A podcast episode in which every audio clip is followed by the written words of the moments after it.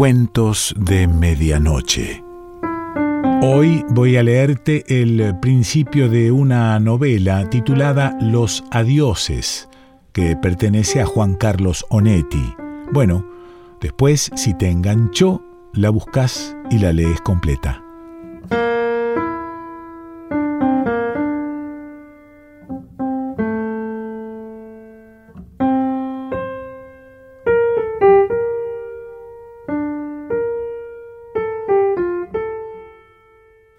Quisiera no haber visto del hombre, la primera vez que entró en el almacén, nada más que las manos, lentas, intimidadas y torpes, moviéndose sin fe, largas y todavía sin tostar, disculpándose por su actuación desinteresada. Hizo algunas preguntas y tomó una botella de cerveza, de pie, en el extremo más sombrío del mostrador, vuelta la cara sobre un fondo de alpargatas, el almanaque, embutidos blanqueados por los años, hacia afuera, hacia el sol del atardecer y la altura violeta de la sierra, mientras esperaba el ómnibus que lo llevaría a los portones del viejo hotel. Quisiera no haberle visto más que las manos. Me hubiera bastado verlas cuando le di el cambio de los cien pesos y los dedos apretaron los billetes, trataron de acomodarlos y enseguida, resolviéndose, hicieron una pelota achatada y la escondieron con pudor en un bolsillo del saco. Me hubieran bastado aquellos movimientos sobre la madera llena de tajos rellenados con grasa y mugre para saber que no iba a curarse, que no conocía nada de dónde sacar voluntad para curarse. En general, me basta verlos, y no recuerdo haberme equivocado. Siempre hice mis profecías antes de enterarme de la opinión de Castro o de Guns, los médicos que viven en el pueblo, sin otro dato, sin necesitar nada más que verlos llegar al almacén con sus valijas, con sus porciones diversas de vergüenza y de esperanza, de disimulo y de reto. El enfermero sabe que no me equivoco. Cuando viene a comer o a jugar a los naipes, me hace siempre preguntas sobre las caras nuevas se burla conmigo de Castro y de Guns. Tal vez solo me adule, tal vez me respete porque hace quince años que vivo aquí y doce que me arreglo con tres cuartos de pulmón. No puedo decir por qué acierto, pero sé que no es por eso. Los miro, nada más a veces los escucho. El enfermero no lo entendería. Quizá yo tampoco lo entienda del todo. Adivino qué importancia tiene lo que dijeron, qué importancia tiene lo que vinieron a buscar y comparo una con otra. Cuando éste llegó en el ómnibus de la ciudad, el enfermero estaba comiendo en una mesa junto a la reja de la ventana. Sentí que me buscaba con los ojos para descubrir mi diagnóstico. El hombre entró con una valija y un impermeable alto, los hombros anchos y encogidos, saludando sin sonreír porque su sonrisa no iba a ser creída y se había hecho inútil o contraproducente desde mucho tiempo atrás, desde años antes de estar enfermo. Lo volví a mirar mientras tomaba la cerveza, vuelto hacia el camino y la sierra, y observé sus manos cuando manejó los billetes en el mostrador debajo de mi cara. Pero no pagó al irse, sino que se interrumpió y vino desde el rincón, lento, enemigo sin orgullo de la piedad, incrédulo, para pagarme y guardar sus billetes con aquellos dedos jóvenes, envarados por la imposibilidad de sujetar las cosas volvió a la cerveza y a la calculada posición dirigida hacia el camino para no ver nada. no queriendo otra cosa que no estar con nosotros, como si los hombres en mangas de camisa, casi inmóviles en la penumbra del declinante día de primavera, constituyéramos un símbolo más claro, menos eludible que la sierra que empezaba a mezclarse con el color del cielo. Incrédulo, le hubiera dicho al enfermero si el enfermero fuera capaz de comprender. Incrédulo. Me estuve repitiendo aquella noche a solas. Esto es, exactamente incrédulo de una incredulidad que ha ido segregando él mismo por la atroz resolución de no mentirse.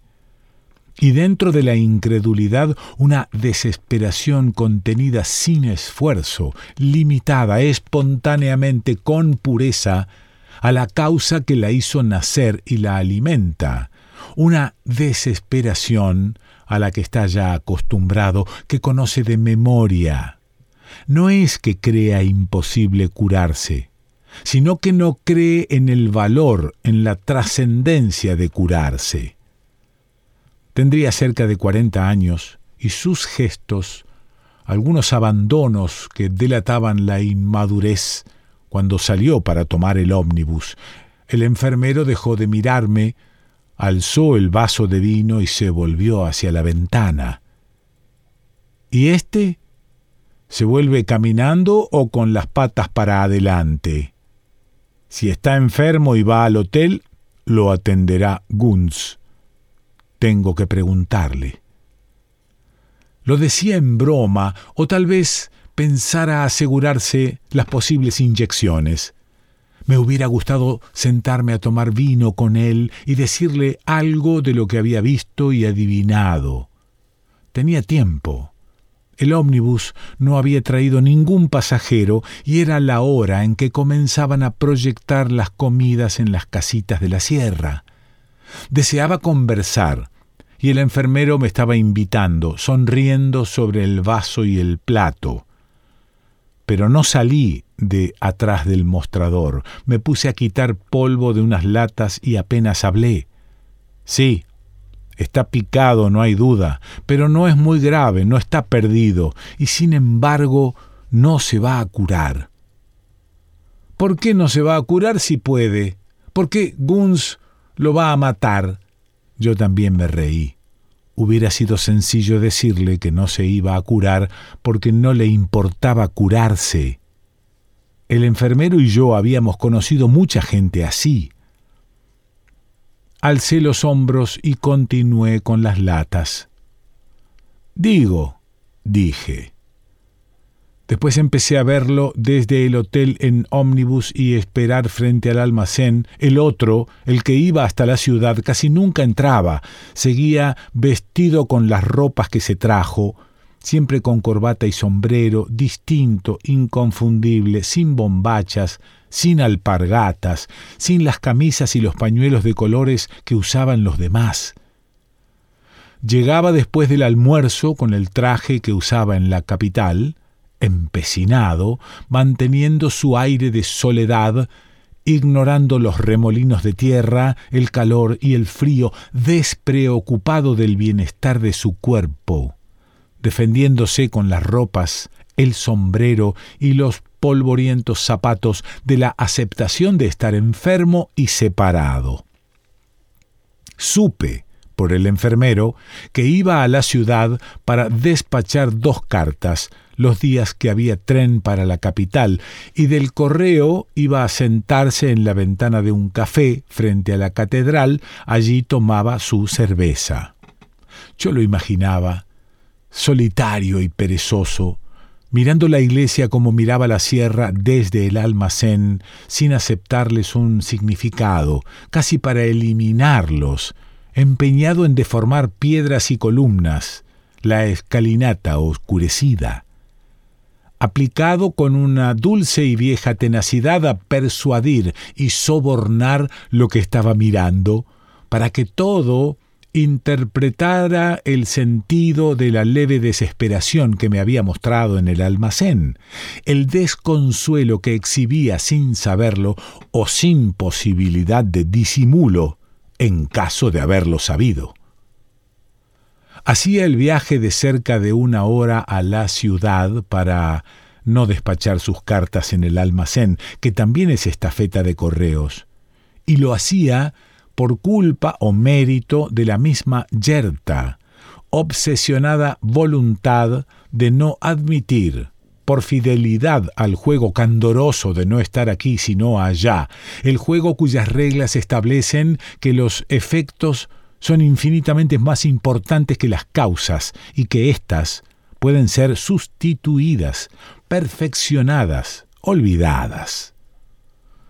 No estaba en el hotel no vivía en el pueblo.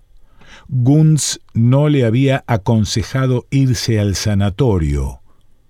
Todo esto podía borrarse siempre que no entrara en el almacén para despachar sus cartas, siempre que las deslizara contra la plancha de goma de la ventanilla del correo de la ciudad. La interrupción quedaba anulada si en lugar de entregarme sus cartas, como todos los que vivían en el pueblo, presenciaba la caída del sello fechador, manejado por una mano monótona y anónima que se disolvía en la bocamanga abotonada de un guardapolvo, una mano variable, que no correspondía a ninguna cara, a ningún par de ojos que insinuaran hacerse cargo y deducir.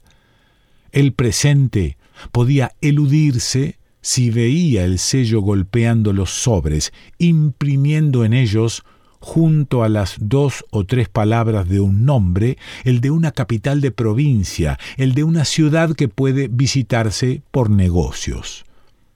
Pero, algunas veces, al regresar de la ciudad entraba en el almacén para tomar otra cerveza. Esto sucedía las tardes de fracaso, cuando el nombre de mujer que él había dibujado en el sobre se hacía incomprensible, de pronto, en el segundo definitivo en que el sello se alzaba y caía con ruido de blandura y resorte. Entonces, el nombre no designaba a nadie y lo enfrentaba, arrevesado y maligno desde la plancha de goma para insinuarle que tal vez fueran verdad la separación y las líneas de fiebre. Lo veía llenar el vaso y vaciarlo en silencio, dándome el perfil, acodado en el mostrador, combatiendo la idea de que ni siquiera los pasados pueden conservarse inmutables, que las orejas más torpes tienen que escuchar el rumor de la arenilla que los pasados escarban para descender, alejarse, cambiar, seguir vivos. Se marchaba antes de emborracharse y caminaba hacia el hotel. Pero las cartas que le mandaban desde la capital las recibía yo en el almacén y se las enviaba con el muchacho de los Levi, que hacía de cartero, aunque no cobraba sueldo del correo, sino algunos pesos que le pagábamos el hotel, el sanatorio y yo. Tal vez el hombre me creyera lo bastante interesado en personas y situaciones como para despegar los sobres y curiosear en las maneras diversas que tiene la gente para no acertar al decir las mismas cosas. Tal vez también por esto iba a despachar sus cartas en la ciudad. Y tal vez no fuera solo por impaciencia que, a las pocas semanas, empezó a venir al almacén alrededor del mediodía, poco después del momento en que el chofer del ómnibus me tiraba la bolsa flaca y arrugada de la correspondencia.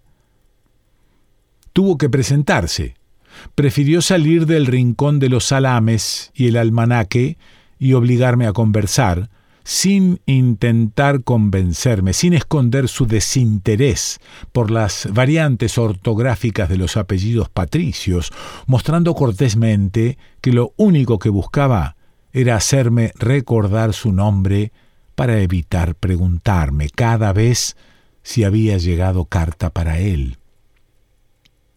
Recibía al principio cuatro o cinco por semana, pero pude muy pronto eliminar los sobres que traían cartas de amistad o de negocios e interesarme solo por los que llegaban regularmente escritos por las mismas manos. Eran dos tipos de sobres, uno con tinta azul, otros a máquina. Él eh, trataba de individualizarlos con un vistazo estricto y veloz, antes de guardarlos en el bolsillo, antes de volver al rincón de penumbra, recuperar el perfil contra la lámina folclórica borrosa de moscas y humo del almanaque y seguir tragando su cerveza exactamente con la misma calma de los días en que le daba cartas. El doctor Guns le había prohibido las caminatas, pero solamente usaba el ómnibus para volver al hotel cuando llevaba en el bolsillo uno de los sobres escritos a máquina, y no por la urgencia de leer la carta, sino por la necesidad de encerrarse en su habitación, tirado en la cama, con los ojos enseguecidos en el techo, oyendo y viniendo de la ventana a la puerta, a solas con su vehemencia, con su obsesión, con su miedo a la esperanza, con la carta aún en el bolsillo, o con la carta apretada con otra mano, o con la carta sobre el secante verde de la mesa, junto a los tres libros y el botellón de agua nunca usado. Eran dos los tipos de sobres que le importaban. Uno venía escrito con letra de mujer ancha, redonda, con la mayúscula semejante a un signo musical, las setas gemelas como números tres, los sobres, los que lo hacían obedecer a Guns y trepar al ómnibus, eran también visiblemente de mujer, alargados y de color madera, casi siempre con un marcado doblez en la mitad, escritos con una máquina vieja de tipos sucios y desnivelados. Estábamos a mitad de primavera desconcertados por un sol furtivo y sin violencia, por noches frescas, por lluvias inútiles. El enfermero subía diariamente al hotel con su perfeccionada sonrisa animosa, sus bromas y el maletín cargado de ampollas. Las mucamas bajaban con frecuencia al almacén para encargar provisiones para la despensa del hotel o para comprarse cintas o perfumes. Cualquier cosa que no podía demorarse hasta el paseo semanal a la ciudad. Hablaban del hombre porque durante muchas semanas, aunque llegaron otros pasajeros, continuó siendo el nuevo también hablaba el enfermero porque necesitaba adularme y había comprendido que el hombre me interesaba. Vivía en el garage del almacén. No hacía otra cosa que repartir inyecciones y guardar dinero en un banco de la ciudad. Estaba solo. Y cuando la soledad nos importa, somos capaces de cumplir todas las vilezas adecuadas para asegurarnos compañía, oídos y ojos que nos atiendan. Hablo de ellos, los demás, no de mí.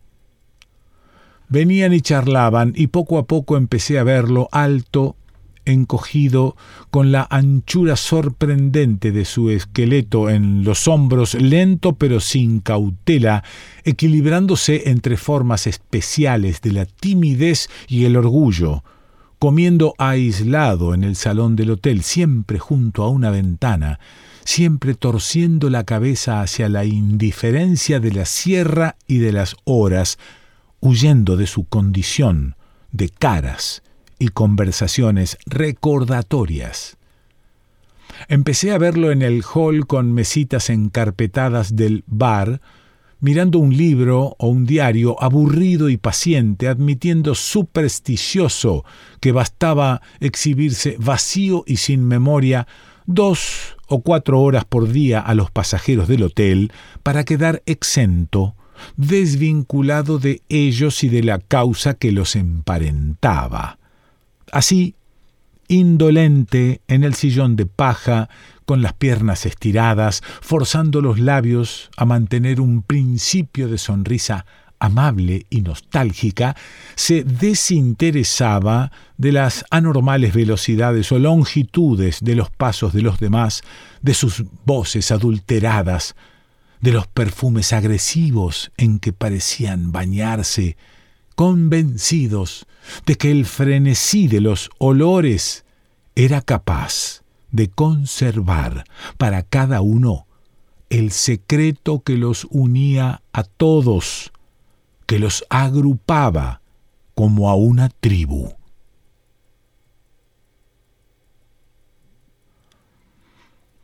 Esto que acabo de leerte es el principio de la novela Los Adioses de Juan Carlos Onetti.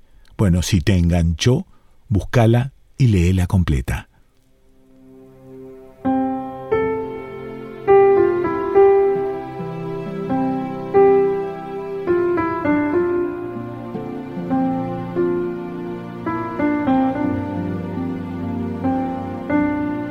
Cuentos de Medianoche.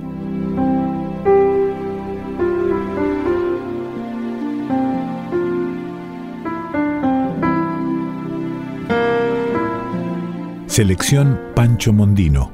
Idea y lectura Quique Pessoa.